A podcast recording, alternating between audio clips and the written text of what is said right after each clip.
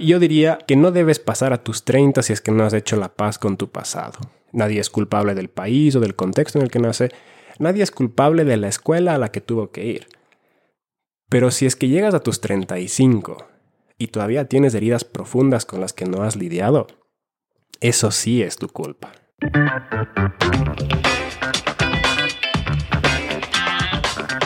Soy Jimmy Zarango, tengo 32 años, soy ecuatoriano, he tenido la oportunidad de vivir en Argentina y en mi país natal y una de las cosas que más me llama la atención es mirar el temor que tiene la gente a llegar al tercer piso. Y yo soy Samuel Melo, tengo 27 años, soy nacido en Finlandia, he vivido en Ecuador y a veces como finlandés pienso que quizás los ecuatorianos y la cultura latina ¿Comienza su vida adulta demasiado tarde? ¿O será que los finlandeses comienzan demasiado temprano?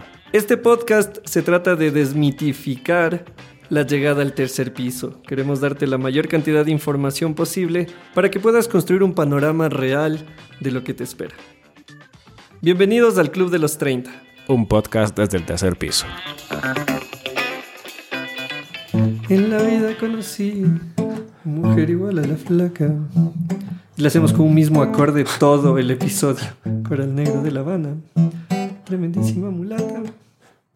Y con ese fondo musical quiero saludarte en este, el séptimo episodio del Club de los 30. Mi amigo Samuel Melo hoy nos está demostrando sus dotes guitarrísticas de las cuales yo obligatoriamente tengo que disfrutar cada vez que viene a, a la grabación. Porque cada vez que llego aquí al estudio Siempre me toca esperar un buen rato hasta poder comenzar a grabar, entonces la cosa más divertida en este estudio siempre va a ser la guitarra y como no sé tocarla, entonces el Jimmy tiene que escuchar. No, no, no, vos estás mintiendo, vos sí sabes tocar la guitarra, toca muy bien el Samu la guitarra y es muy bueno también. Soy muy buen amigo más que nada. Es buen pana eso, yo le digo pon do y él pone do, es, eh, valoro a la gente que me obedece. Sí. Y en el episodio anterior te dimos 10 consejos para arruinarte la vida.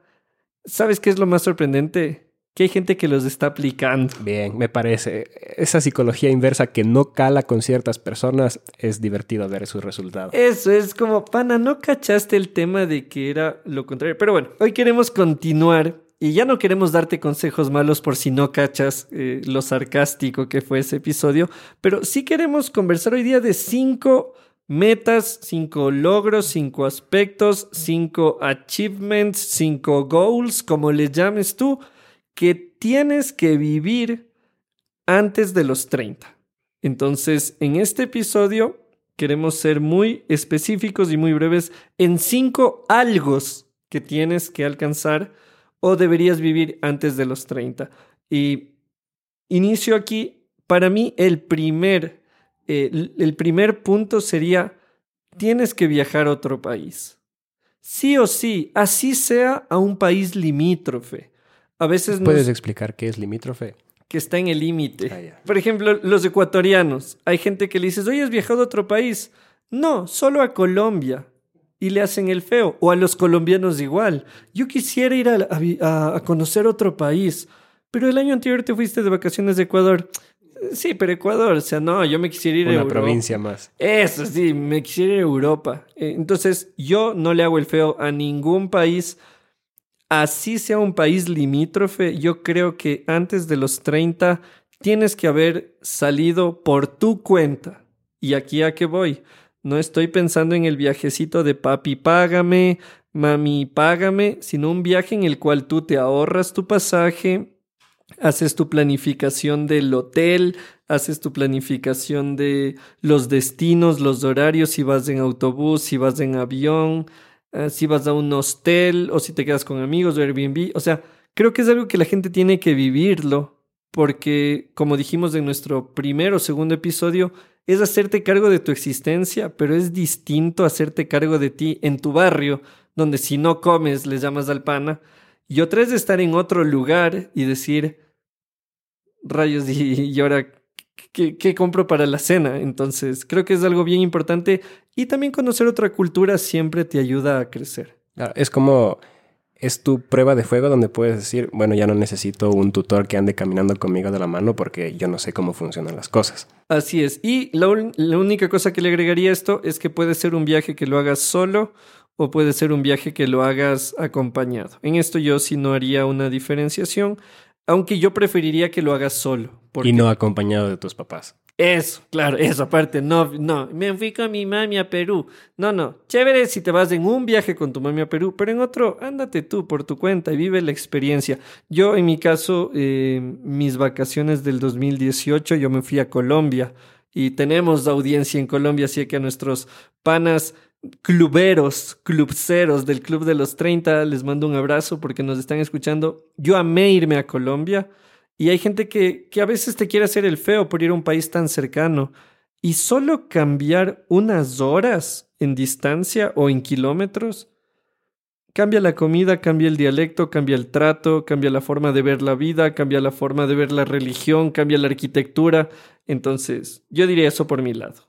Sí, y ya que estamos saludando a los que cachan nuestro sarcasmo, también hablando de Perú, mandar un mini saludo a una amiga, Nata, de Lima, Perú, que es apreciadora del arte y me está enseñando algunas cosas medias, medias interesantes. Así que un saludo para ella. Oye, en, en, Perú es que no hay como decir cachar. Sí. ok, está bien. Aquel que ha viajado antes de los 30 cacha que en Perú no se puede decir cachar. Ya, listo. Entonces, a nuestros amigos de Perú que nos escuchan, cada vez que decimos cachar es, es, un, es un anglicismo, el catch. De entender. Eh, ¿Qué significa entender? Entonces, por favor, no piensen mal de nosotros, no queremos ser vulgares. O sea, lo somos a veces. Pero, no queremos. Pero no queremos, exacto. Entonces, cuando decimos cachar es porque está muy interiorizado en nosotros esa forma de hablar, pero a lo que nos referimos es a entender algo. Yo diría que no debes pasar a tus 30 si es que no has hecho la paz con tu pasado. Básicamente con tu infancia. Porque, ya, o sea, nadie es culpable de la familia en la que nace. Nadie es culpable del país o del contexto en el que nace Nadie es culpable de la escuela a la que tuvo que ir. Pero si es que llegas a tus 35 y todavía tienes heridas profundas con las que no has lidiado, eso sí es tu culpa.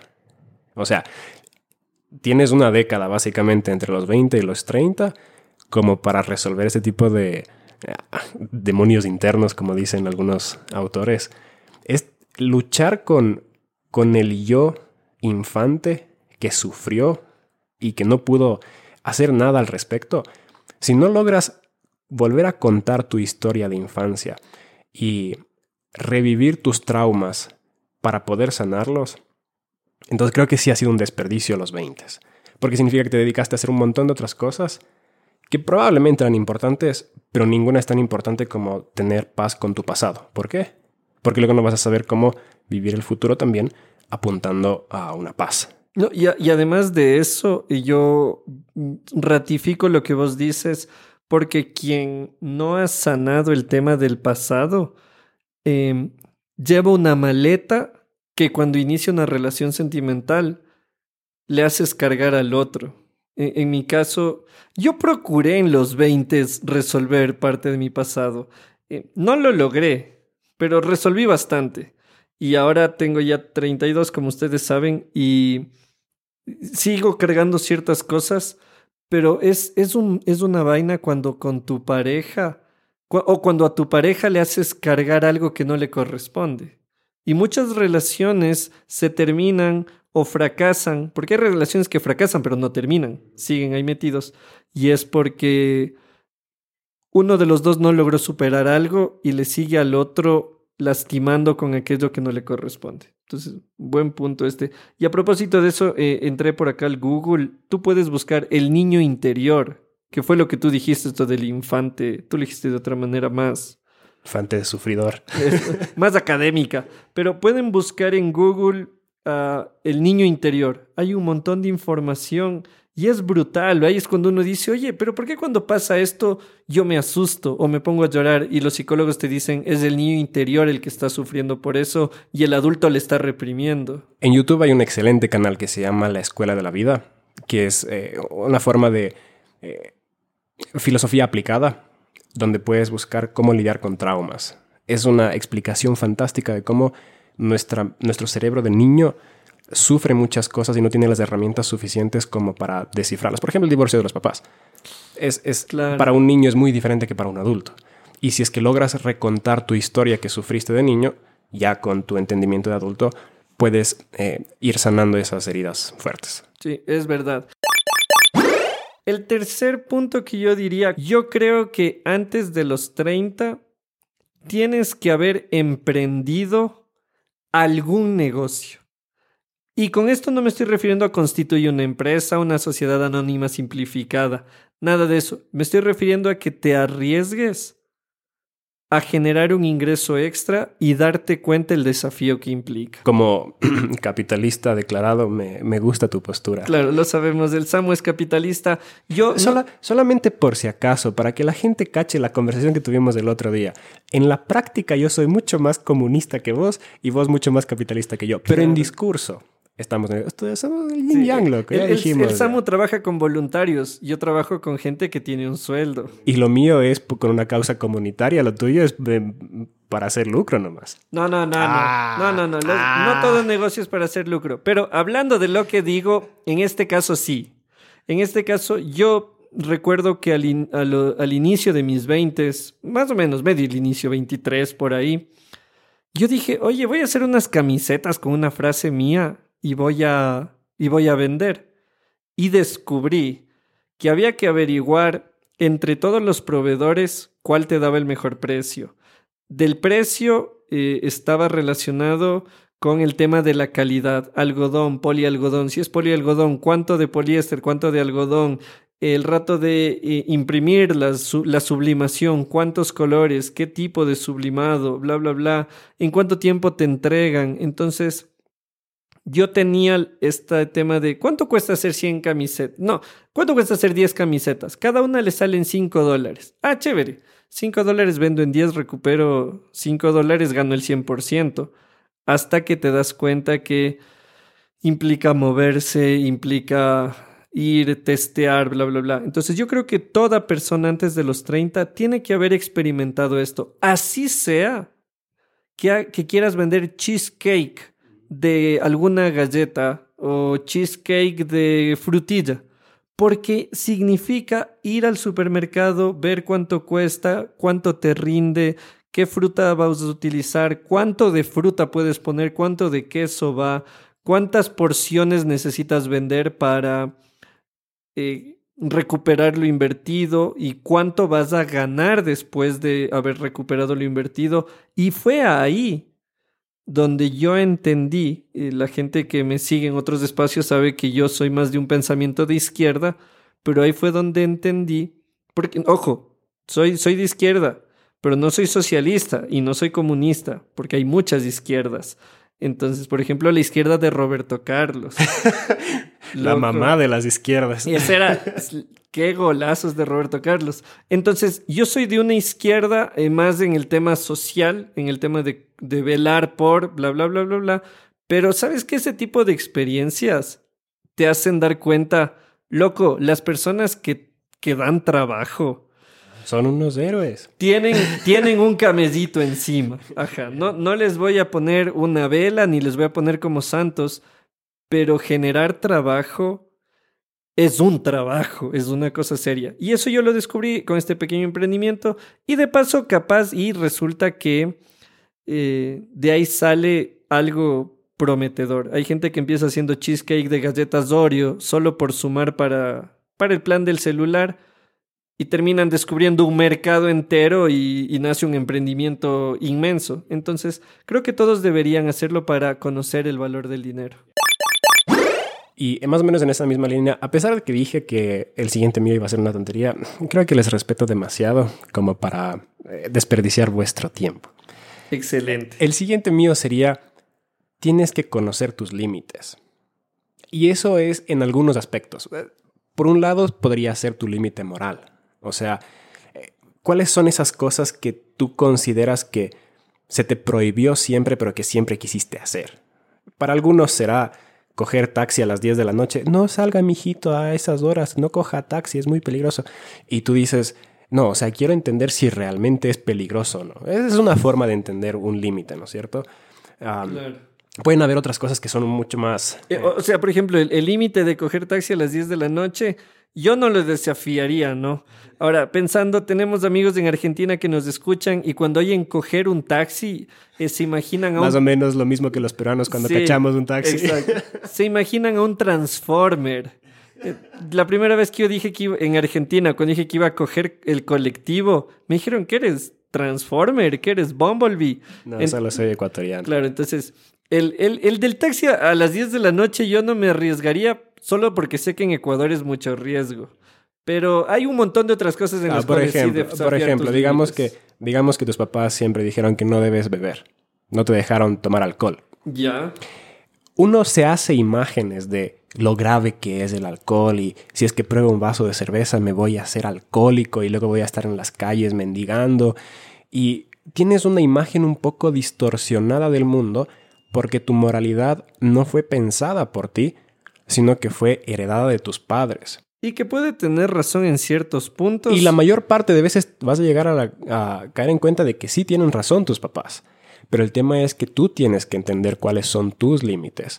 Y por un lado está, como quien diría, lo moral, pero por otro también está tu capacidad como ser humano. Por ejemplo, tú, tú dices, no, mi sueño siempre fue tener 3 millones de dólares.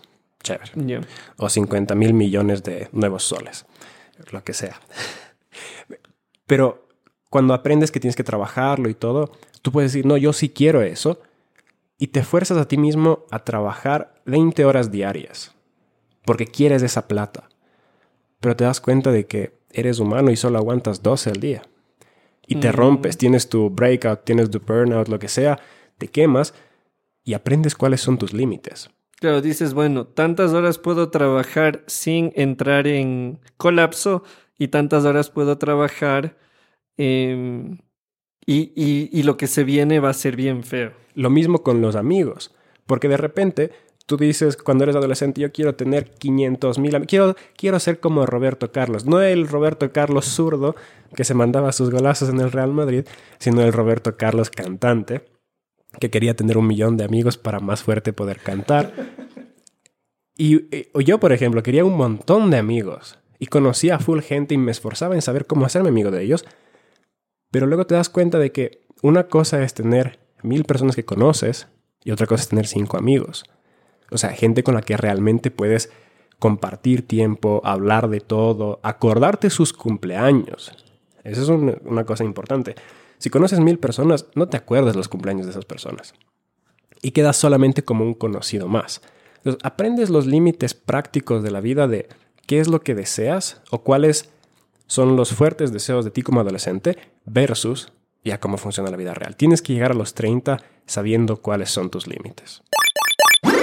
El último punto de los cinco algo que tienes que lograr, conseguir, encontrar, buscar antes de los 30 es ser bueno en algo. O sea, tú tienes que ser bueno en algo. Totalmente de acuerdo. Y cuando digo ser bueno en algo, me refiero a ser bueno en algo que valga la pena ser bueno. Y ahora, con esto, sigo sumando. Si tú haces cómic hasta tus 30, tú tienes que ser un muy buen ilustrador de cómic. O sea, si eso es lo que vos eliges, si vos en tu camino en los 20, si estás en los 25, nos estás escuchando y dices, bueno, todavía falta para llegar a los 30, tú tienes que llegar a los 30 dominando algo, sea lo que sea, pero útil. La panadería, la pastelería, la, si eres administrador, la administración, la coordinación, si eres bueno como, como, no sé, manejando proyectos, ¿Cómo se llama eso? Desarrollo de proyectos, Un gestor de coordinación. proyectos. Un gestor de proyectos. Listo. Llegas a los 30 y vas a llegar siendo bueno en eso. Ojo que no estoy diciendo el mejor en, el número uno en, ni nada de eso. Lo que yo estoy diciendo, y esto lo digo porque fue el consejo que yo recibí a mis 21, 22 años. Un gran amigo eh, que era mi jefe. eh, raro, pero en buena hora tuve jefes que se hicieron panas. Él un día se sentó conmigo, me dio un aventón y él me dijo, loco, tienes que elegir algo en lo que te vas a dedicar y en 10 años ser un experto en eso. Esa fue la manera en la que él me lo dijo. Y yo lo pensé, lo pensé y dije, yo quiero ser bueno en la comunicación digital. Y me enfoqué en eso. Igual hice un montón de otras cosas. Escribí un blog, dormía, veía tele, medio aprendí a cocinar, bla, bla, bla, bla, bla. Pero llegué a mis 30 y la gente sabía, el Jimmy se dedica a estas cosas y dentro de eso, sabes que él es bueno en esto también. Así que yo creo que antes de los 30, tú tienes que ser, o no, o al llegar a los 30 en ese proceso, tú tienes que ser bueno en algo, porque esa es también una herramienta que en los momentos difíciles tú vas a poder sacar como navaja suiza y utilizarla para generar un ingreso, para librarte de la depresión, de la ansiedad, aunque es, mucho más complejo, pero uno está deprimido, está bajoneado y dices, oye, yo le dediqué años a dibujar, dibujemos. Entonces, e, ese sería para mí el quinto algo que uno tiene que alcanzar. Completamente de acuerdo, porque ser bueno o ser excelente en algo, más que una habilidad, es una actitud.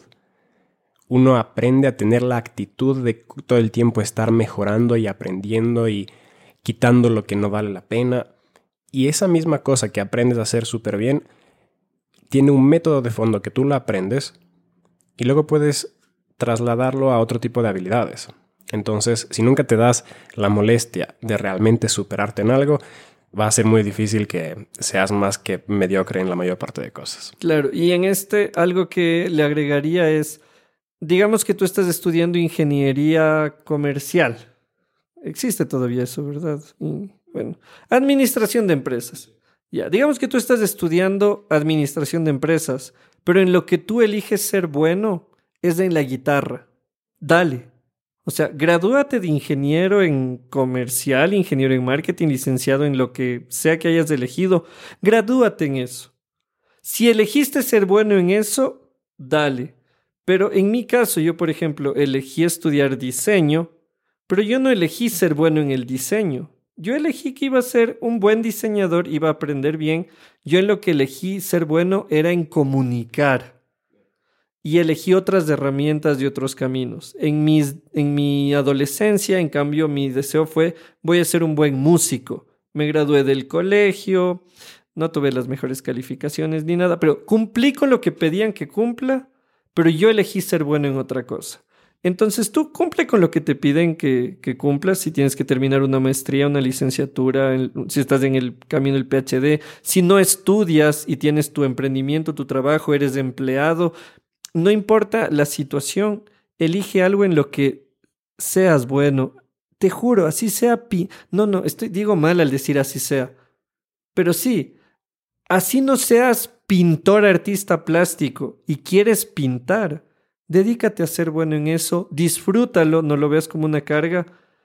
Pero yo creo que esa es una de las cosas más importantes, el Samu lo dijo, porque te das cuenta que no tiene que ver con inscribirte en el curso y graduarte, tiene que ver con algo interior de, yo dije que voy a ser bueno en esto. ¿Qué puedo hacer para cada día ser un poquito mejor? Y aquí les cuento algo en chiquis, antes del aporte final del Samu. Yo este año me propuse junto al perro, junto al Samu y junto a todo el equipo que estamos detrás de los podcasts, ser buenos haciendo podcast.